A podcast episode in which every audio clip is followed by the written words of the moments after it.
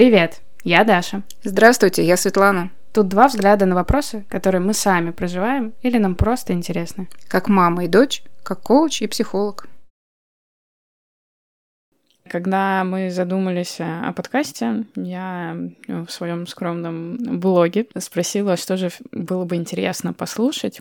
И на удивление, большая часть людей, которая откликнулась, мне сказала, что хотят услышать наш разговор на тему отношений. Отношений родитель и ребенок, взрослый ребенок. И все, что касается взаимоотношений. И было очень много приятных, не побоюсь этого слова, вопросов, а как вы выстраивали отношения с мамой, чтобы они были такими. Меня, конечно, немножко такой приятный трепет, но при этом такие смешанные эмоции, потому что, честно, я вот даже не знаю, а какие такие у нас с тобой отношения, мам, про которые мы можем рассказать и чем-то поделиться. Как ты вообще на эту тему смотришь?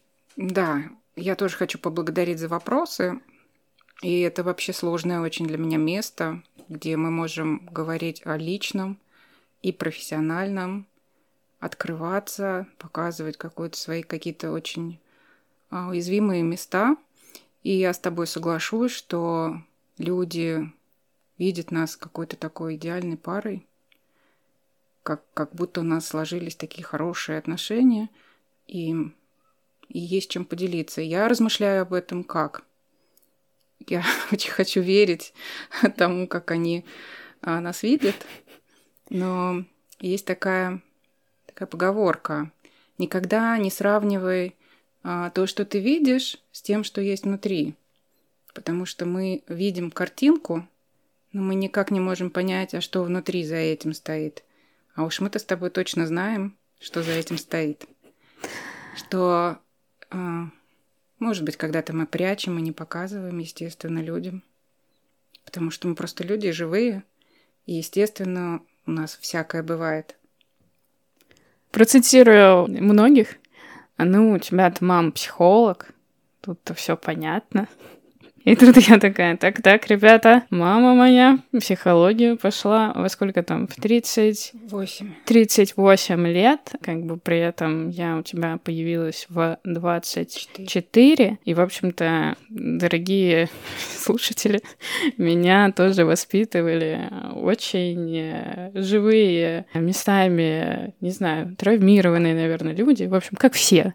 Нету никакой преамбулы, что у меня мама психолог, э, даже если это случилось, это случилось уже достаточно в зрелом возрасте, в том числе и для меня. И ну, ну, я тут заступлюсь, наверное, и вставлю еще свои э, пять копеек про всех психологов. И, ну, возможно, какая-то фантазия у людей есть, что психологи а, воспитывают своих детей уж точно прям идеально, не травмируют. Мне кажется, это почти невозможно.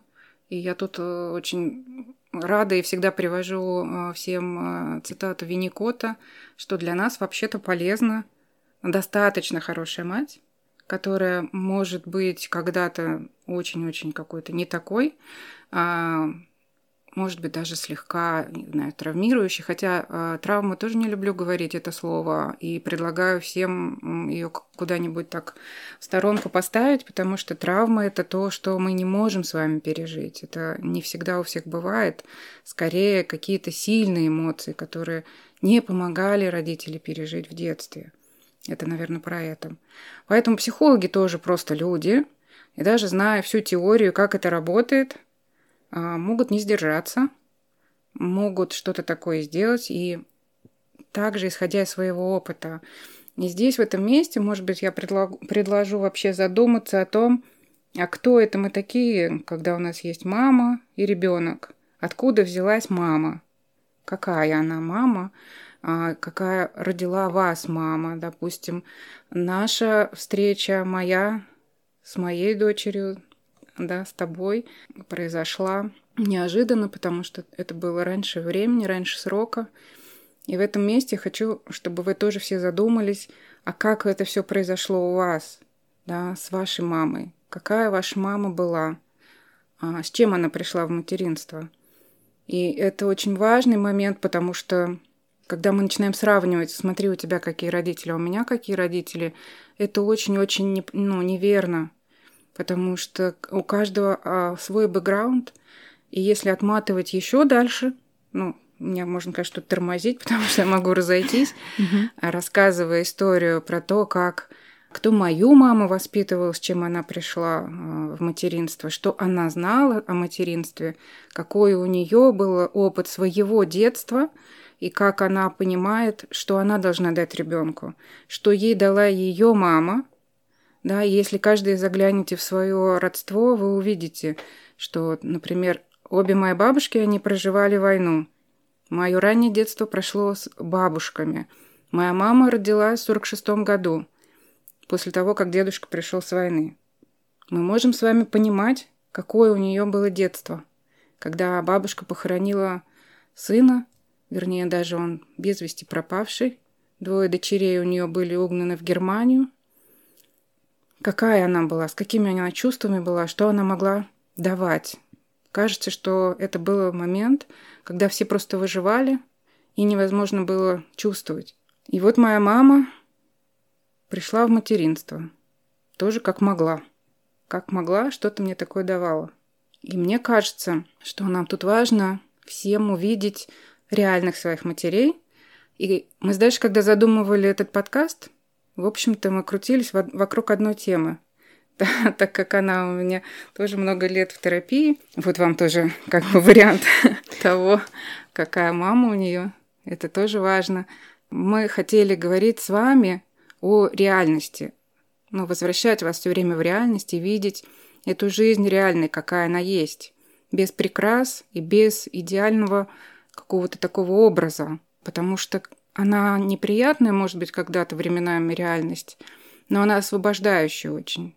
Она снимает нагрузку вот этих образов и стремление только к одному какому-нибудь идеальному варианту, а все остальное, которое ну, летит как будто в корзину. Так что первый пункт, как бы я обозначу про реальную вашу маму. Угу.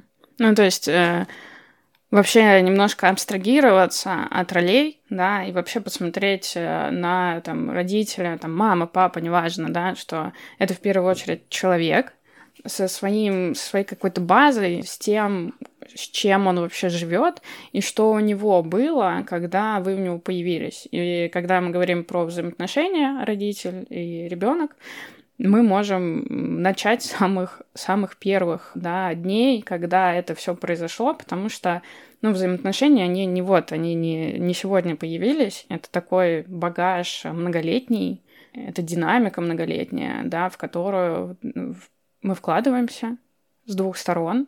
Ну, просто первые наши года э, существования вместе, жизни вместе, они, конечно, были в первую очередь со стороны взрослого.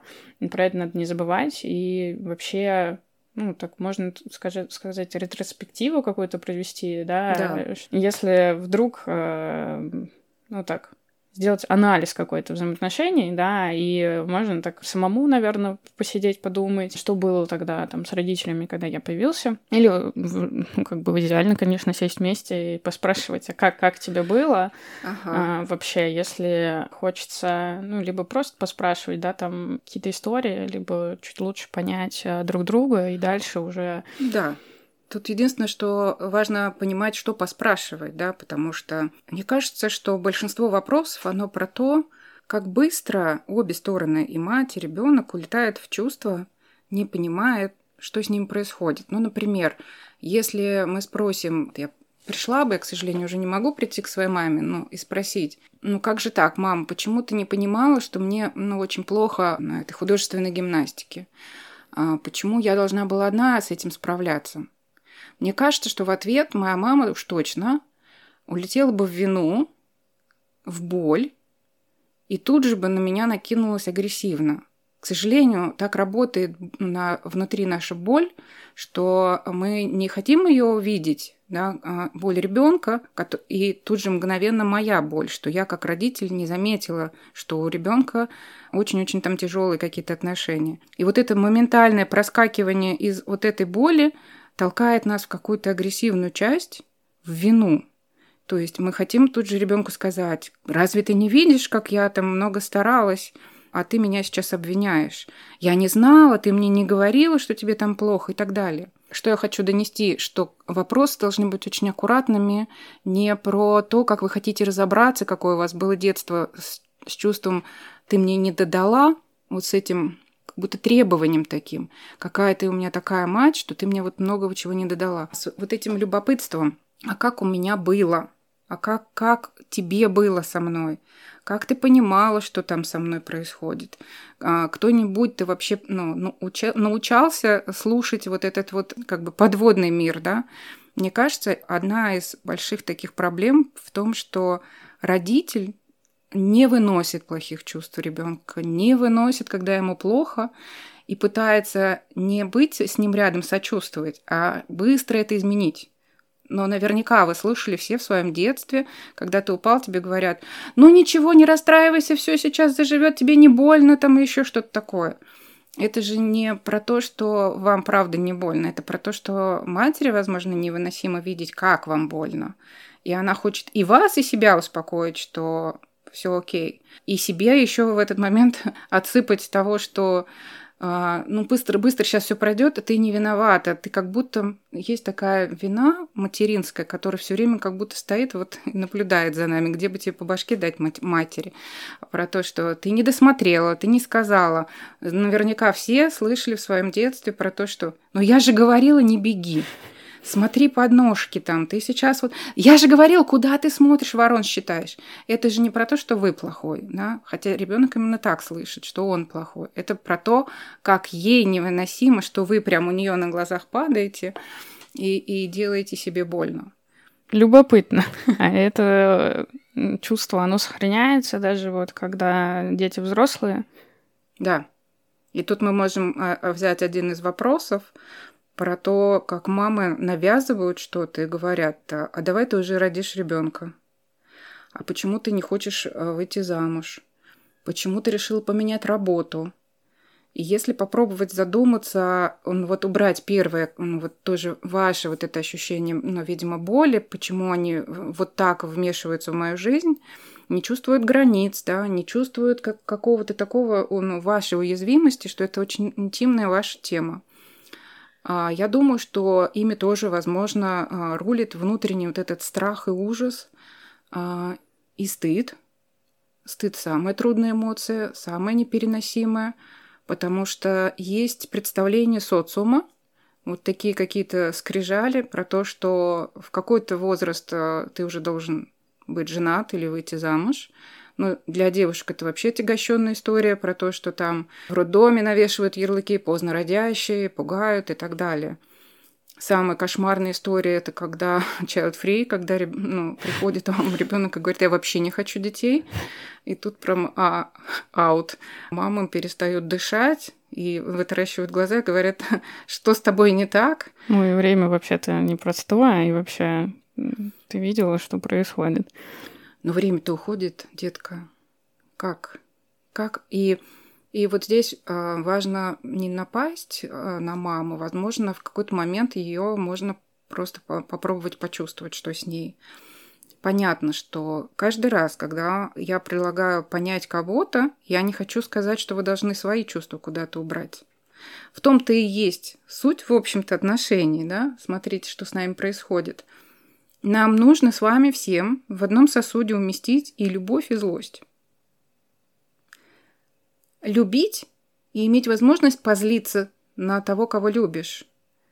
Но чтобы у вас была как будто выписана гарантия, что мы останемся в отношениях. Мне кажется, этот опыт мало кто получил из нас. Что если я на тебя, мама, злюсь и говорю, ты плохая, автоматически как будто все. Ну, иди отсюда, раз я плохая. Ну, иди найди себе лучшую мать, если я тебе не подхожу. И когда дети, а, особенно в три года, первый раз пробуют прийти в свою вот эту стадию такой противозависимости, стадию очень и очень правильную, очень нужную для сепарации – и начинают вот это «я сама, уйди отсюда, ты мне не мать, ты вообще баба-яга и какая-нибудь там еще», Приходят молодые мамы, хватаются за сердце, я говорю, ну здорово, что он так стал говорить. Он увидел вашу теневую часть, ему нужно от вас оттолкнуться, потому что без этой злости невозможно роста, невозможно. Только попробовать не, не слышать эти слова как правду какую-то там ужасную, что вы плохая мать, а понимать, что он злится, потому что он хочет себя проявить, а вы его волю как будто, ну, пытаетесь сжать. Поэтому вот это вот ощущение, что ты плохая, а вы его принимаете при этом, это бесценный дар, который мы мало кто получил в своем опыте. И mm-hmm. я думаю, что и ты тоже мало этого получила. Но mm. в нашем случае я могу сказать, что тебе помогло. Что... Я не помню, что было в три года, если честно, совсем. Я помню только там четыре с половиной года, когда появилась сестра. Это мои самые яркие... Э, Первое твое потрясение. А, да, это вообще первое, наверное, мое осознание себя как человека и воспоминание яркое. Ну все же, ну вот нам уже не три года. Классно, когда там сейчас э, молодые родители много всего знают, да, а, много доступной информации, книжек, психологов, э, есть какое-то уже образование на эту тему. А что делать ты сейчас, когда ты уже вырос, и ты взрослый, и родители уже взрослые, и ты туда не вернешься? Я слышу, что ты говоришь, что матерям сложно быть плохой, но ребенку-то еще сложнее быть плохим. Да. Как тут-то быть? Как э, совместить этот коктейль любви и злости, когда, ну, вроде бы... Не, ну, понятно, что сейчас часто говорят, все ваши проблемы родом из детства, и это ваши родители.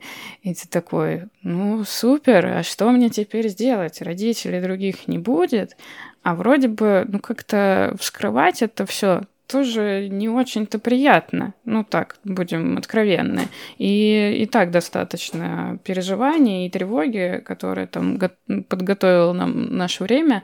Но что тут-то делать, как говорить? А то мы тут такие сидим, такие, а, все, все такие умные. Ну, да, мы, мы не такие уж прям все и умные, просветленные. Я понимаю, про что ты говоришь. Это самая большая, наверное, задача. И очень часто на, ну, на сессиях звучит, а давайте не будем трогать маму, давайте уже как-нибудь без этого обойдемся. И правда, мы, мы не хотим и не будем трогать вашу маму, особенно те, которые сейчас с вами рядом и живут. Мы будем больше говорить, наверное, про ту внутреннюю вашу маму, про тот образ, который внутри, и тот образ, который разговаривает с вами – Потому что когда вы что-то делаете, наверняка замечали, что у вас звучат э, слова мамы. Например, упало что-то и звучит, как мама вслед говорила. У тебя руки откуда-то растут. Или, например, готовите себе яичницу и берете и делаете точно так же, как мама.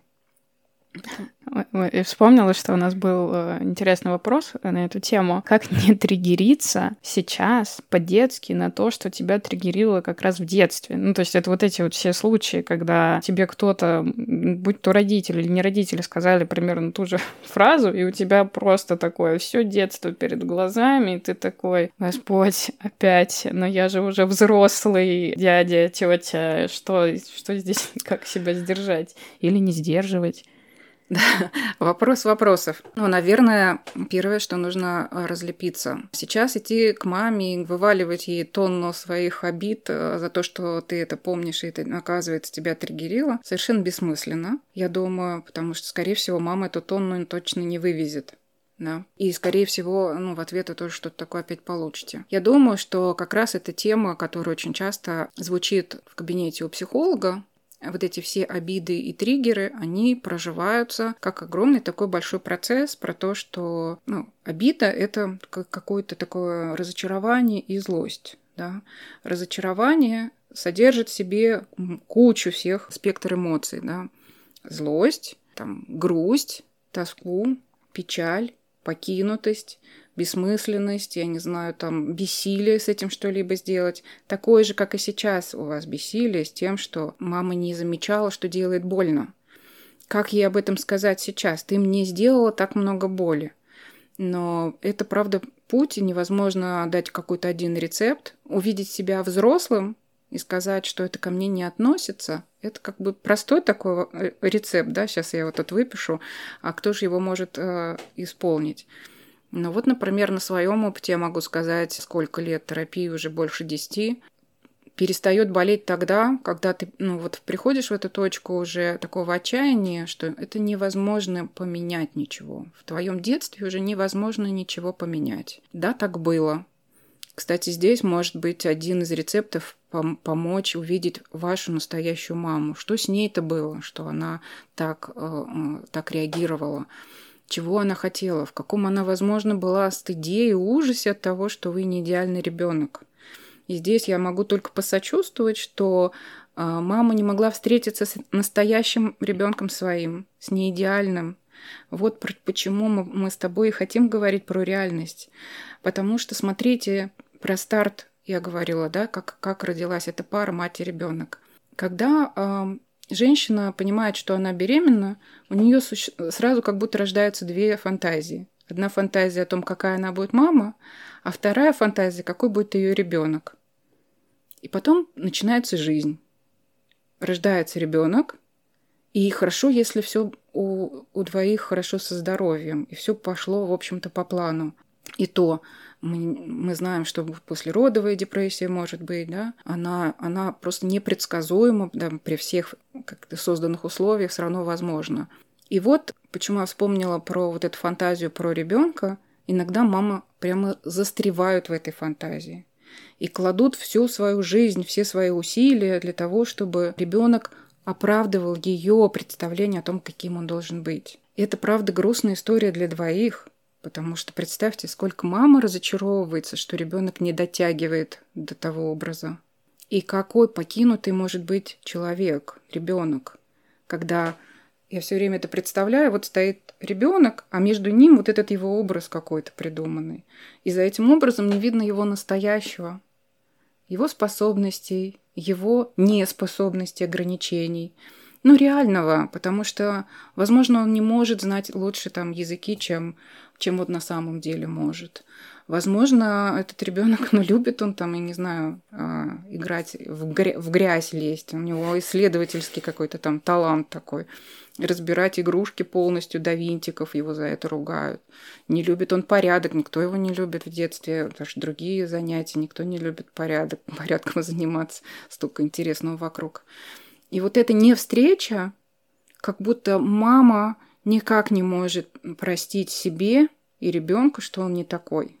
Что она никак. Вот она старается ему говорить, ну делай вот так, ходи туда, учись вот так, ходи вот в эти кружки и секции, стань, наконец, вот таким, каким я тебя вижу. А он никак не может ее оправдать. Никак. Он, он тоже старается, потому что ребенок почему еще до сих пор триггерит человека? Возможно, невозможно точно. А, в этой паре что еще происходит? Когда мама сердится, злится, ругает, наказывает, еще хуже игнорирует и отвергает, а, ребенку никогда в голову не придет сказать, что это мама какая-то плохая. Ребенок всегда выберет, что он плохой. Потому что иначе не может быть. Мы эволюционно стайные животные.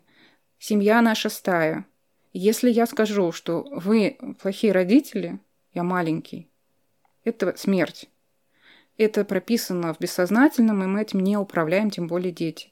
Поэтому, чтобы оставаться в стае и выживать, ребенок принимает решение сказать, что я негодный, я очень плохой. Потому что когда мама сердится и меня не любит, у ребенка очень простая связь. Он, он делает знак равно, что если они сердятся на меня, они меня не любят, я им не нужен, и начинает все делать для того, чтобы понравиться. Он не может сказать, мам, не хочу я ходить на футбол, я не хочу, хочу рисовать. Потому что это самое ужасное. Она, он видит, как у нее горят глаза, она представляет его там футболистом, и он будет делать все для того, чтобы ее удовлетворить. Потому что он хочет, чтобы она его любила справиться с собой, вот эта взрослость, маме, своим разочарованием и принятием реального своего ребенка это большая работа. Угу. Слушала, как-то даже грустно стало за, за двоих. Какой объем работы проделывается, и он как будто проделывается не в реальность, а в какую-то картинку с двух сторон. А я просто сейчас сижу и думаю о том, что... А я не знаю, была ли у вас какая-то картинка на мой счет и обслуживала ли я какую-то картинку. И у меня как будто бы нет сейчас вот этого предъявить что-то, типа сказать. Да, давай я тут два слова скажу на твой вопрос, что у нас было по отношению к тебе, какие ожидания.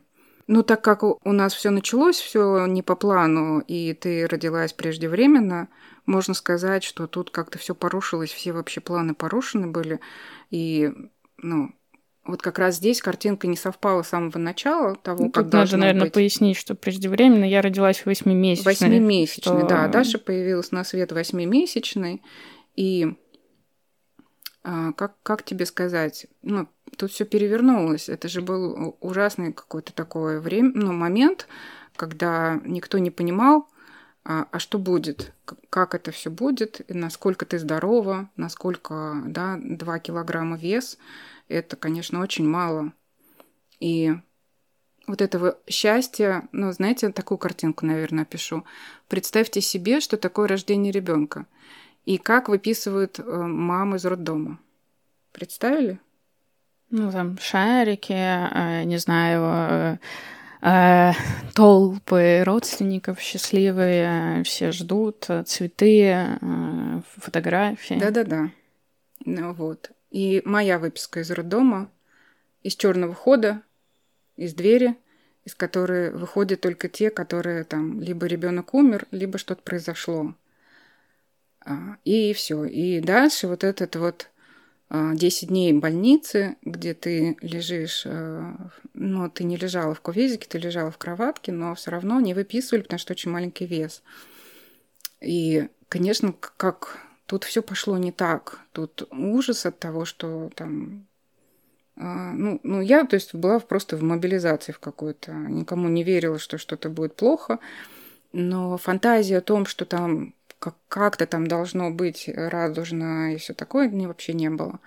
У меня не было никаких сомнений, что с тобой будет все в порядке. Я очень удивлялась каждый раз, как вот сейчас я понимаю, что это было, что я была просто не всебешная. Каждый раз, когда приходили врачи и, и говорили, о, тут все в порядке, и тут в порядке, ну, молодец какая. И переворачивается, и уже там пытается садиться вовремя. Какая шустрик. Я так на них смотрела и думала, какие странные люди. А что могло быть иначе? Ну, то есть у меня защиты были вот такие, внутренне психологические.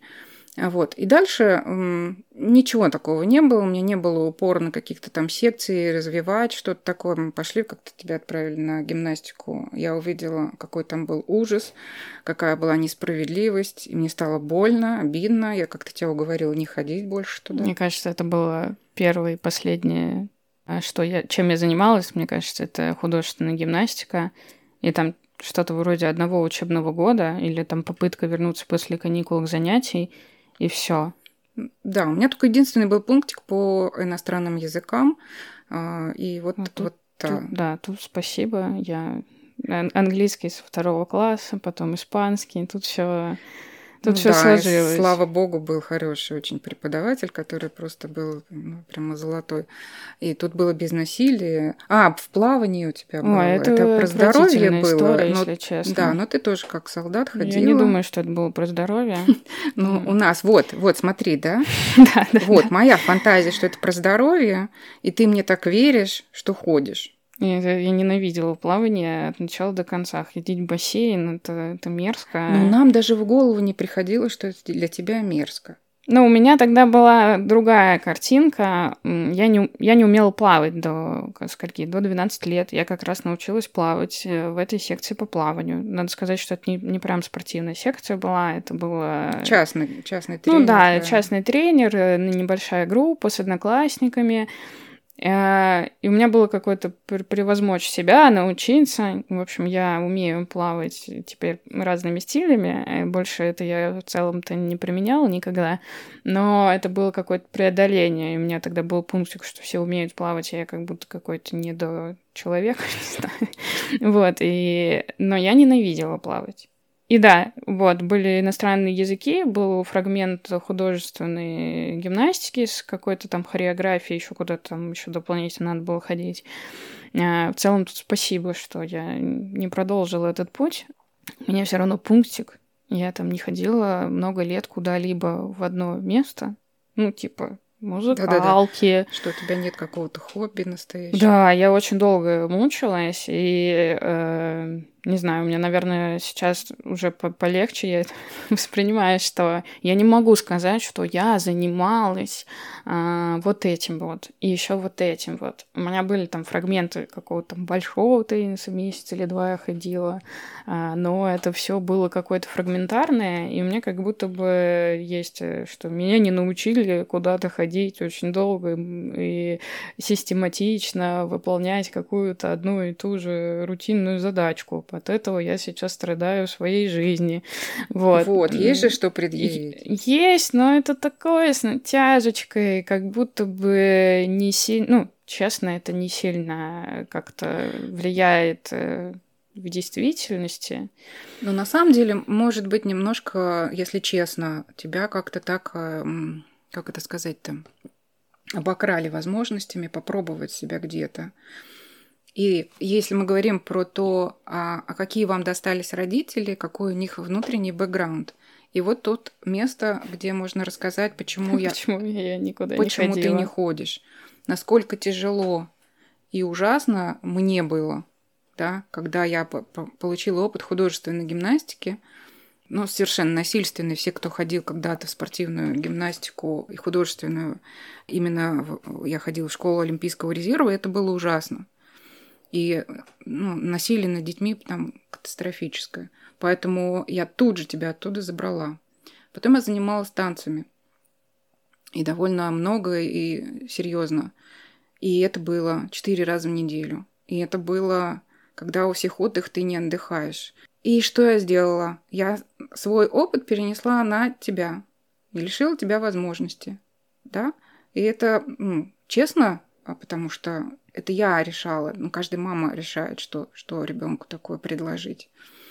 А, я, например, у меня была бабушка прекрасная, которая научила меня а, вязать и шить.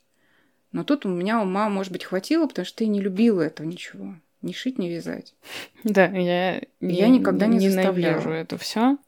Э, что-то кропотливо. Был какой-то там фрагмент, когда мне нравилась вышивка, что-то такое. Но это тоже... Я помню, как я загоралась, когда увидела, что ты хочешь вышивать. Я так что-то напокупала каких-то этих штук. У меня была тоже фантазия. Ну вот же оно, вот. А, а нифига. Ну... И, и вот это вот ощущение расстройства, что ну не пошло, и вот тут мы не сядем вместе и не станем вышивать крестиком, а, не случилось. А это тоже надо как-то пережить. Не случилось, но что ж теперь поделаешь. И все. А у меня как раз вот здесь была закрепленная штука, как мы с бабушкой там сидели, mm. вышивали. Mm-hmm. Это такое прекрасное. Я там прибегала, говорю, бабушка, смотри, там для куколки шила. И мне хотелось как будто это тоже воспроизвести, потому что это что-то такое очень теплое совместное. Или готовить. Ты тоже до определенного момента не хотела. Ну, я сейчас не хочу. Мне надо, чтобы сошлось все время, вдохновение, там что-то вот. Э, да. Мне должно захотеться приготовить.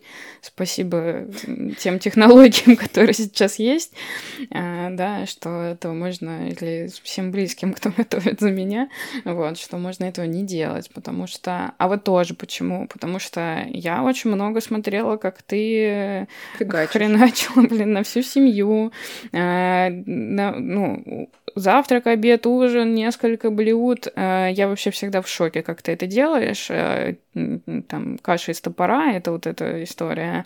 Ну и там... Это так вкусно. Трансгенерационная раска... передача травмы. Да-да-да. Так вкусно расскажешь рецепт. Да я там так на глазок, на глазок. В общем, сложно в это поверить. Я думаю, все, кто сейчас слушает и хоть раз пробовал что-то, что ты готовишь, наверное, меня бы поддержали. Вот. А, и у меня, да, у меня в этом месте, вот, наверное, там про готовку, например, у меня, наверное, есть какой-то даже комплекс того, что ну, мне сложно готовить с тобой на одной кухне. Я вот приезжаю на дачу, я такая, да, Не, ну, для себя чисто, да. Либо вот опять очень большое вдохновение, что-то там должно со мной произойти, молнию в меня ударить или что-то. А так я такая, зачем мне это все делать? Ну, как бы тут Ну вот, смотри сейчас, что ты говоришь про то, как будто внутреннюю еще конкуренцию, и там, где ты будешь проигрывать ты так внутри себя решила, да. Угу. Возможно, я очень сильно обрадуюсь, если ты сейчас начнешь готовить. Но в твоей картине мира ты представляешь, что я какая-то там крутая, и ты даже не подойдешь. Если бы мы с тобой не могли разговаривать, что бы произошло? Я подумала, что ты сидишь такая, давай мне тут готовь, я тут приехала, корми меня.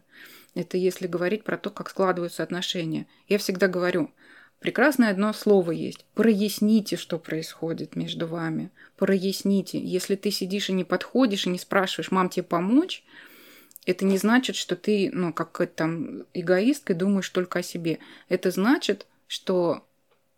Что?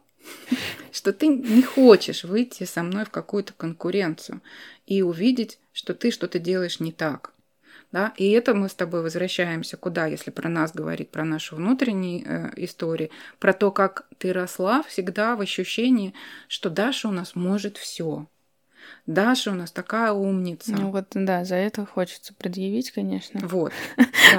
Потому что Даша не может все. Но э, в целом неплохая суперспособность, но э, да, от нее я местами страдаю, потому не, что... Не местами, это сильно, правда, страдание. И тут я хочу сказать про то, как это рождается. Э, у всех, конечно, тоже будет по-разному эта история, но э, это же немножечко про, не немножечко, серьезно, про нарциссическое страдание, про то, как ребенок начинает оправдывать ожидания родителей. Давай немножко словами простыми про нарциссическое страдание. Про достижение. Угу. В общем-то, наш весь мир сейчас, если посмотреть, он весь про это, ну, про достигаторство, да. Угу. И только когда я достигаю, я классный, я хороший, я хорошо себя чувствую, я чувствую принадлежность, меня вообще везде принимают, сам себя принимаю. А как это рождается? Мама что-то придумала, или там пятерки. Ребенок приносит пятерку. Как мама реагирует? Ну все, ну умница, ну такая прекрасная девочка. Мама реагирует очень хорошо, да. Даже если я этого не произношу, но у меня улыбка, я какая-то такая прям вся. Ребенок считывает, и он начинает стараться вызвать эту эмоцию угу. ребен... у мамы. Ну и опять, я хороший ребенок а, и сделаю все возможное для того, чтобы маме моей было хорошо. Но я вот думаю, что у меня есть примеры знакомых, э, которые сами не выбирали, например, университет, или кому там пророчили какую-то, не знаю, карьеру определенную, э, и у кого-то там получилось потом сбунтоваться, там не пойти в магистратуру или еще что-то, а у кого-то нет. И вот что делать-то, когда ты уже, ты уже там глубоко, ты уже там по горлышко плаваешь? Да. Но вот если мы говорим про сепарационный процесс, он, он очень такой э, довольно длительный, и нужно пройти несколько стадий. Первая стадия – это вот эта зависимость и слияние. Угу. Э, редко очень мы переходим на какие-то там другие стадии. Если я сейчас скажу до конца, куда мы должны прийти, в общем, а, мы сначала переживаем стадию зависимости, ну, ее называют созависимостью, как мы привыкли, да, и 80% или 90% людей в этом и остаются жить. Следующая стадия, стадия – это противозависимость. Это когда ребенок вдруг, вдруг обнаруживает, что он есть. Он же сначала, помните, там примерно до двух лет он говорит... А, Конечно, помним. Да, помните все? До двух лет. Я к тому, что помните, вы наверняка видели и замечали, если у кого-то свои дети или э, какие-то рядом есть дети, они говорят, например, Вася умеет ехать на велосипеде.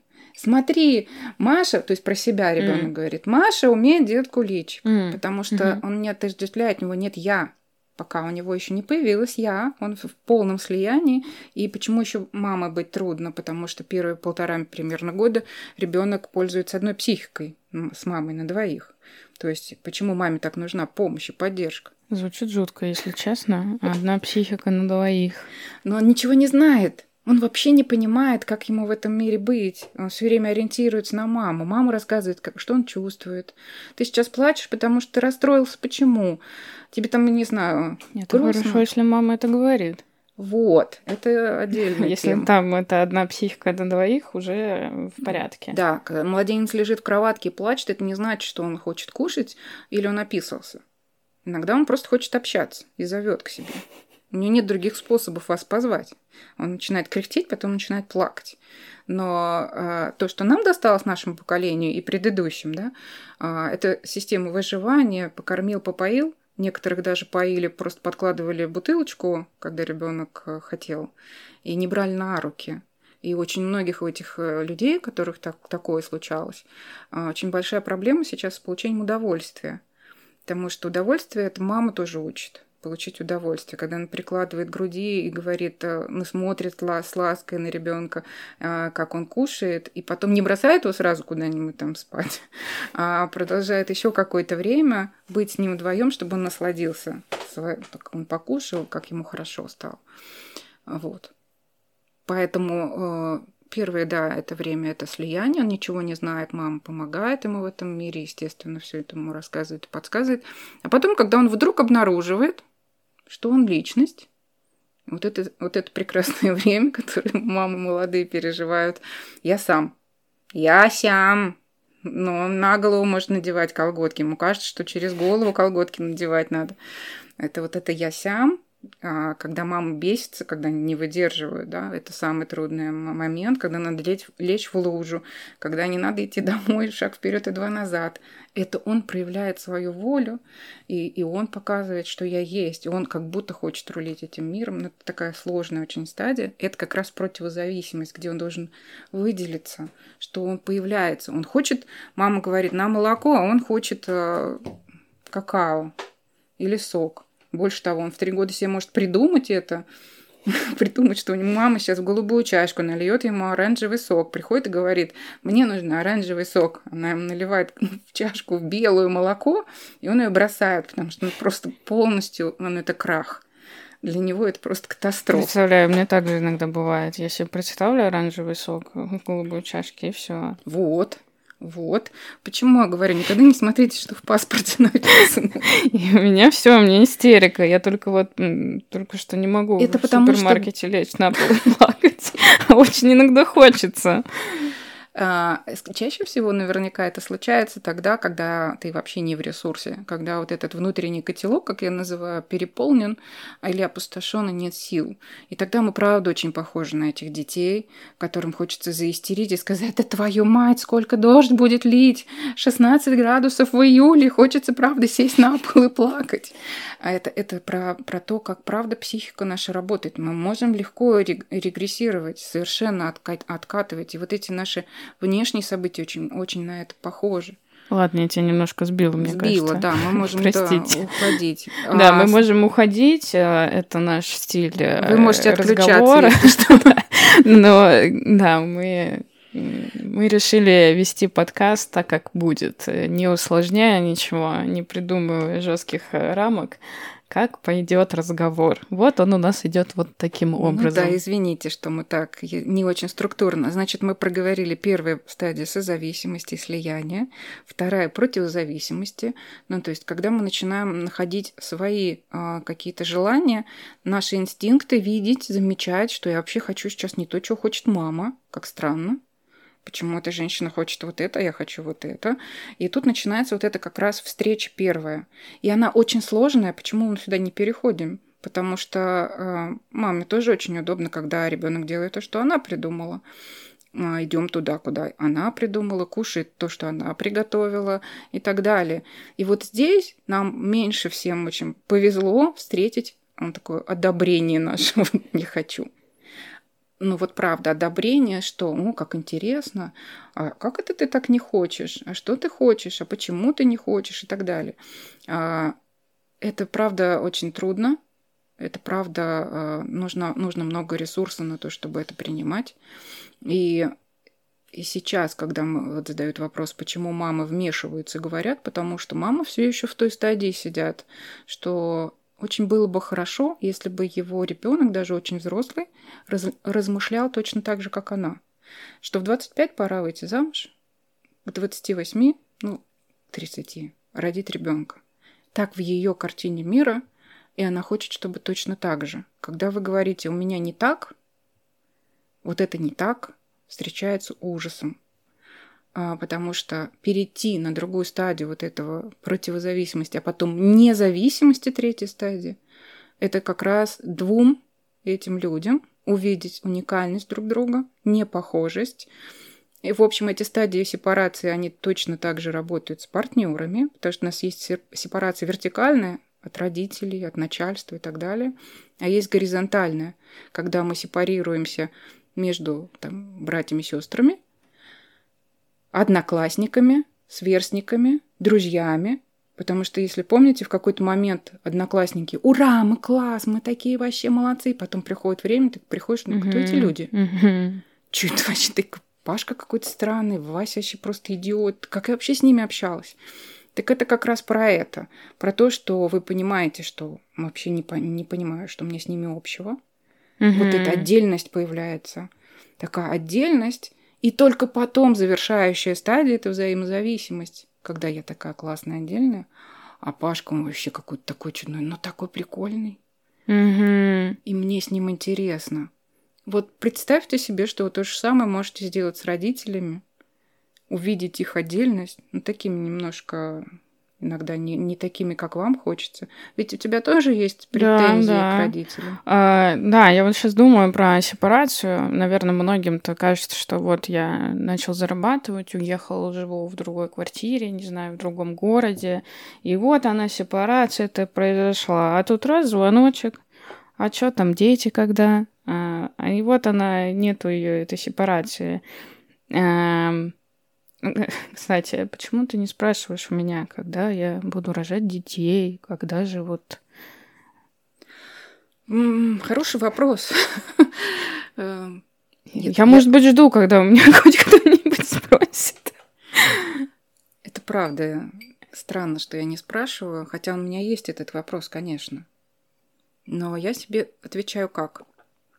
Наверное, я, я знаю точно, что если ты захочешь родить ребенка, ты мне скажешь про это.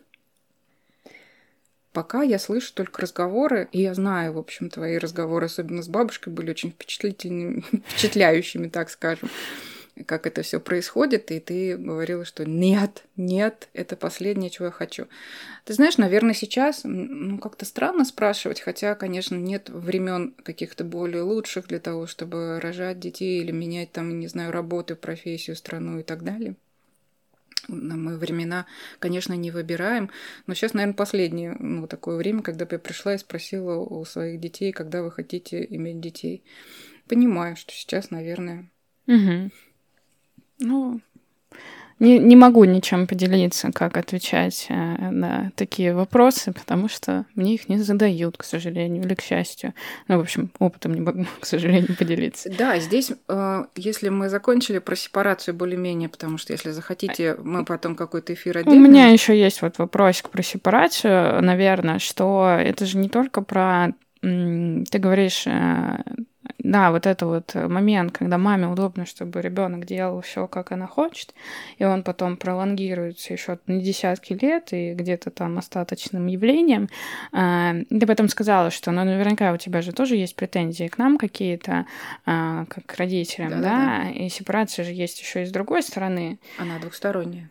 Она двухсторонняя, и как бы и родителям может быть сложно очень отпустить и принять, что человек-то самостоятельный, другой, отличный, хоть и кровь и плоть, но Да. он самостоятельная личность.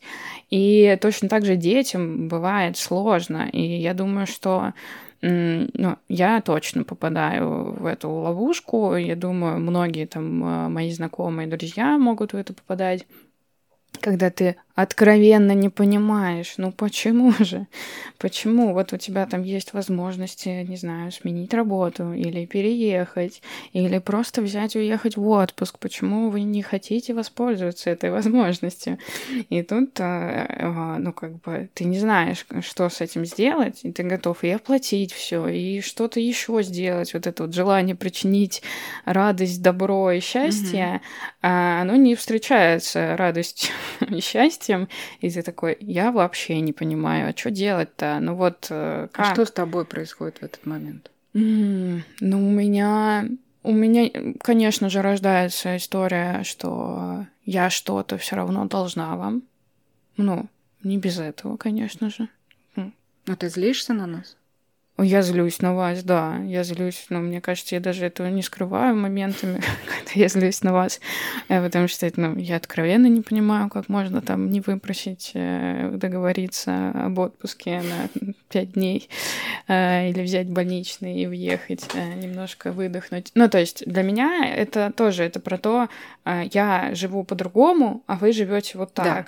И, конечно, я такая, это, поднимите им веки, покажите им, как можно жить эту жизнь, что вообще происходит. Ну, то есть э, а благо у нас там сходятся, там, не знаю, политические с вами взгляды, да, и у нас тут нету mm-hmm. конфликта на этой почве никакого, но тем не менее, там, если я там думаю о том, как можно устроить свою жизнь в другой стране, вы про это сейчас не думаете, а мне, например, может э, как-то это беспокоить, и это тоже же какой-то такой виток сепарации, что я понимаю, что я могу уехать, я могу долго вас там не видеть, или там ну, наверное, у меня самый большой страх, что я не могу вам помочь в какой-то степени жить лучше. Вот, наверное, вот так вот. Очень кривая картинка. А, какая а для чего тебе это? Ой, ну вы будете счастливы, я буду счастлива. Вот это вот вся Ну вот смотри, как ни крути, мы все да. к счастью стремимся. И это вообще нормально, конечно, стремиться к счастью, потому что ну да, это как будто бы в моей картинке счастья вы да. должны быть счастливыми по, мо- по моему образу счастья. А, а наш образ тебе не подходит, как мы живем. А, местами он вызывает вопросы. ну да, как бы. А я при этом понимаю, что вам окей, вам базово окей, ну вы выбираете. Нам может быть окей, нам может быть не окей. Ну это ваш выбор. Да. Вот. Мы пришли в эту точку, самую сложную точку, как дать другому, даже очень близкому, за которого вы очень сильно переживаете и любите, дать право быть в своей какой-то фигне, даже если он творит полную фигню. Ну, понятно, в, в рамках там, разумного, что не угрожает жизни. Э, как только вы приходите в эту точку и можете справиться с собой и сказать, у него есть право оставаться там, где он остается, выбирать ту жизнь, которую он выбирает, знаете, как попускает? Такая свобода. Ты просто интересуешься потом, ну как тебе там в твоей жизни, в которой ты живешь? И все. Нужна ли моя помощь?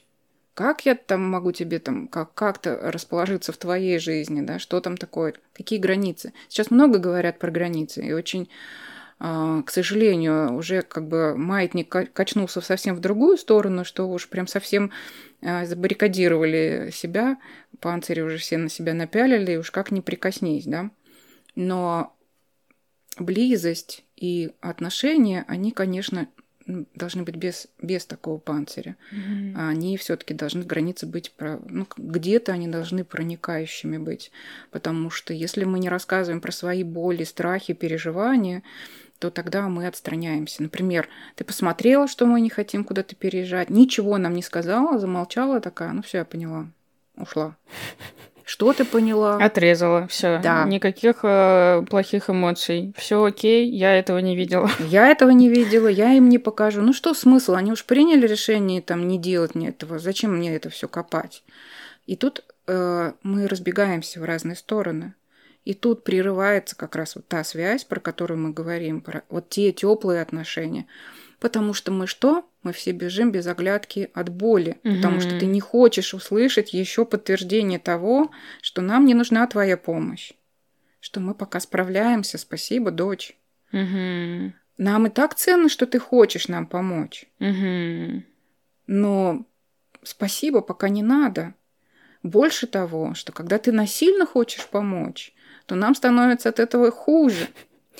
Да, мне кажется, насиль... это насильственная какая-то а, помощь, э, добро причинять, это худшее, что можно придумать. Да. Но просто иногда это очень сложно отделить. Ну, каким бы ты умным, начитанным, не знаю, э, прости господи, проработанным ты не был, да, и осознанным, ты все равно попадаешь в эти эмоции. Иногда они у тебя выходят в пиковые какие-то показатели, да и все, и тебя это захватило, ты уже не можешь с собой справиться. Но это и есть наша жизнь это про жизнь. Потому что вот то, что мы сейчас минуты раньше сказали, про то, что я все поняла, пошла, ничего не произнесла, это как раз про удерживание, mm-hmm. удаление из контакта себя. И это какое-то такое ну, на паузу. Наверняка такие семьи вы встречали, когда люди чем-то недовольны, и только прямая мамина спина может тебе показать, как она недовольна, но она не скажет про это. И вот здесь очень больно в этом месте, почему мы бежим и боимся друг другу ну, сказать неприятное и замолкаем. Молчок – это как будто такая пауза страшная повисает. И ты не понимаешь, тебя сейчас уничтожили вообще, или ты еще в живых остался в контакте. Вот это место очень-очень сложное. И если бы вы могли бы как-то по-другому после нашего разговора, э, например, проявлять интерес и любопытство к своим близким, если это ваша мама или там наоборот там вы мама к ребенку. А, знаете, когда я говорю про любопытство, люди удивляются на сессиях, потому что оказывается, что любопытство очень трудно проявить даже к себе. Спросить, а что сейчас со мной? А чего я хочу? А что я сейчас чувствую? Хочу ли я быть в контакте с кем-то? Как мне его слова? И вот Здесь, может быть, вот здесь место про то, какие у кого границы, а не про то, как мне не допустить, чтобы кто-то меня что-то спросил. Потому что если даже вас ну, неаккуратно кто-то вторгся, вторгся и спрашивает, ну когда же ты родишь, можно просто полюбопытствовать, почему этот вопрос возник. Ну, конечно, не таким тоном, если это ваша мама, спросить, мам, ты переживаешь за меня? То есть, получается, если так немножко срезюмировать, да, вот что такое вообще взаимоотношения, да, даже не касаясь э, детско-родительской истории, это в первую очередь отношения между двумя разными личностями, у которых э, может быть э, своя картина этого идеального мира, может быть ее не быть, но тем не менее они э, по-разному смотрят э, на жизнь, на то, как надо жить. И когда мы говорим, что очень хочется да, выстроить классные отношения с родителями, с детьми, сохранить их, надо в первую очередь думать, что перед тобой сидит не твой родственник, или я же его рожала, а, не знаю, да, это отдельный человек, у него свой мир, он а, может хотеть совсем другого, угу. И здесь очень классное, да, мне очень нравится любопытство. Угу. Именно с таким каким-то Доброе такое любопытство. Да, как вот исследовать этот мир, только ты исследуешь своего близкого человека. Ну да. Ну, не всегда там родственники могут быть какими-то идеальными, где-то тебе хотелось бы тоже, чтобы они были какими-то другими, но это так случилось, что вы все связаны кровью, плотью, mm-hmm. да, но при этом у тебя есть возможность узнать их, и тогда здесь у нас получается такая ветка, что по умолчанию ты не можешь знать человека, даже если ты с ним живешь под одной крышей несколько лет, несколько десятков лет. А, да ты с собой живешь, и себя до конца не знаешь, не понимаешь, почему люди приходят в психотерапию. Кто-то приходит на один запрос, а кто-то приходит вообще понять, почему я такой. Mm-hmm. Mm-hmm. И если мы начинаем с этим, зададимся этим вопросом, вот просто глядя даже на своего самого близкого, я же вообще его не знаю, как у него что устроено, почему он так реагирует, почему он закрывается в какой-то момент, когда-то как будто нападает, как мама, которая говорит, да ты с ума сошла уйти с этой работы престижной сейчас, в это время, и начинает кричать, я тебя не понимаю, почему ты такой выбор делаешь. В этот момент можно спросить, мам, тебе так страшно? Тебе страшно за меня. Видно, я вижу, как тебе страшно, потому что это ее боль, крик. Это не про то, что она вас хочет пере переломить. Она, конечно, хочет, потому что ей тогда легче станет, ее подотпустит. Но вот видеть чуть-чуть глубже — это очень полезный навык. Ну да, даже просто, наверное, замечать, что сейчас перед тобой человек там в эмоциях, или там, если этот вопрос повторяется из раза в раз, да, значит, он действительно волнует человека перед вами э, с любопытством, с интересом. с интересом. Да, можно не выключать злость, добавить туда интерес, любопытство. А можно вспомнить, что вас точно так же может там в родителях, да, триггерить, что они вот, вот так живут и, не знаю, не могут научиться пользоваться доставкой продуктов или что-то еще, да, и ходят, продолжают магазин. А вы уже все готовы сделать для того, чтобы они там по-другому на это посмотрели. Но или там любые другие более глубокие темы, вспомнить, как вас это может тоже очень сильно злить, пугать, а, попадаете вы в какие-то неприятные эмоции, просто в, в очередной раз, когда вам захотят посоветовать что-то, дать какой-то непрошенный рекомендацию, рекомендацию вопрос, эм, ну, поинтересоваться, что там за этим всем, не да, бояться. Почему ты хочешь мне вот это посоветовать? Как, твой совет, он мне как должен помочь? От чего-то сберечь, а, предостеречь? Ну, в посыл какой у человека. Вот чуть-чуть глубже посмотреть на это. И мне кажется, что мы говорили про то, как дать право быть другому таким. Это же право, а, если по-другому на это посмотреть, другими словами сказать, перестать бороться, перестать переделывать. И вы высвободите себе столько времени, столько эмоциональной энергии, и она уйдет в другое. Просто сказать, что нет, стоп, он выбрал уже все, он выбрал свою жизнь такую. Он не пользуется доставкой, потому что ему нравится готовить. Возможно, он как-то, не знаю, стесняется или там, не знаю, ему кажется, что это безумные деньги. Ну, что-нибудь такое про него узнать и оставить его с этим не переделывать, не втюхивать ему свою жизнь, говорить, что это же удобно. Ты два часа высвободишь времени своей от готовки. Так может быть, я готовлю, потому что я уже больше не могу ничего другого делать, и у меня здесь творческий процесс. Но я про это не могу сформулировать, а слышу, например, только то, что ты меня хочешь переделать. И начинаю говорить, какое твое дело? Я вот, вот так хочу, я так выбираю. Это ты можешь себе позволить, ты получаешь очень много денег а я нет, и так далее. Ну вот тут происходит борьба. Мне хочется, чтобы, может быть, в конце нашего разговора а, мы подытожили про то, что мы за то, чтобы не было борьбы, а было понимание, ну вот приблизиться к пониманию, потому что мы не можем понять другого совсем полностью, потому что а, много разных штук нами, нами рулит. Но чаще всего нами рулят наши чувства и ощущения, угу. которые мы не, не можем распознать в себе резюме про то, что проясняйте и говорите про себя, что вы чувствуете. Это я сообщение золотое, mm что мне сейчас от твоих слов больно. Я устала, что мне все время хочется, чтобы я родила детей. Мне так грустно от того, что только это может интересовать тебя, и не знаю, еще какие-то такие фразы. А, ну, то, конечно, каждый примеряет для себя. Но вот это я про я, а, а не ты меня задолбал. Вот когда мы тыкаем, то это стрела. В ответ вам прилетит тоже. Когда мы говорим «мне тяжело на эту тему говорить, мне не подходит это, мне как-то», то тогда чуть легче.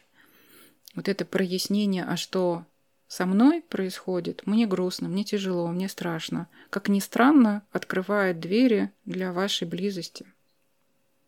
Не подарки, это не, не открывает никакой близости. Это пролетает, это по детям видно, у них заваленные дома игрушками. А когда ты включен и спрашиваешь у ребенка, а почему ты выбрал этот мультик? М-м, тебе этот персонаж нравится? И он прямо видит, как вы загораетесь интересом, и вот ваша близость здесь, как у партнера, который вернулся, чернее тучи. Вы не, спра... не говорите ему с порога. Я тебе говорила, за лицо свое переделай, когда домой зашел а спрашиваете, что с тобой? И тогда что-то меняется. Только тогда меняется, когда мы себя показываем и другого спрашиваем. Мать никогда не перестает любить своего ребенка ну, в норме такой, а, без патологии да, какой-то. И если вы даже очень сильно злитесь, и мама там рассержена в ответ, это не значит, что она вас перестала любить. Это то знание, которое вы должны, конечно, были получить в самом начале, почему нам трудно уйти вот в эту независимость, потому что мы не получили как будто там зарока, что нас всегда примут. Но знаете наверняка эти истории, как только ты сепарировался, как, как бы хотя бы уехал от мамы, как иногда хочется вернуться, вернуться к ней в то место, где э, тебе ни о чем не нужно думать, и расслабиться. расслабиться. Я вам всем желаю, чтобы у вас дома была именно такая атмосфера, потому что дом — это такое пристанище безопасности, где мы можем прийти и, и расслабиться, где нам не страшно признаться в своих каких-то, не знаю, даже пороках, а в своей неидеальности, в своих промахах и ошибках.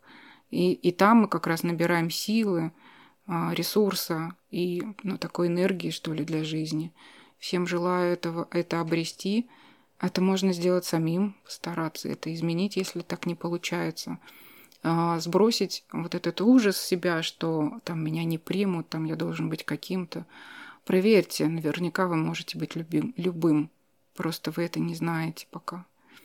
Я вам этого желаю, потому что ни один родитель не хочет выгнать просто так своего ребенка. Вы просто все перегружены какими-то представлениями и обременениями. А на самом деле мы просто рождены жить, а не достигать. Какой у вас будет послевкусие, может быть, вы напишите. Да, очень интересно. Поделитесь, как вам такой формат? Вообще, какие у вас мысли тоже возникли? На какие темы бы вы еще хотели услышать э, наши разговоры? Вот. Спасибо вам. Спасибо и до встречи, надеюсь. Посмотрим, да. А, так. Спасибо за этот разговор. Да, и тебе спасибо. И думаю, может быть, он все-таки кому-то поможет, откликнется. Да, мы поделились э, своими мыслями, какими-то своими историями, да, примерами. Может быть, это поможет посмотреть э, на свою ситуацию под другим углом, попробовать э, по-другому э, что-то сделать в следующий раз.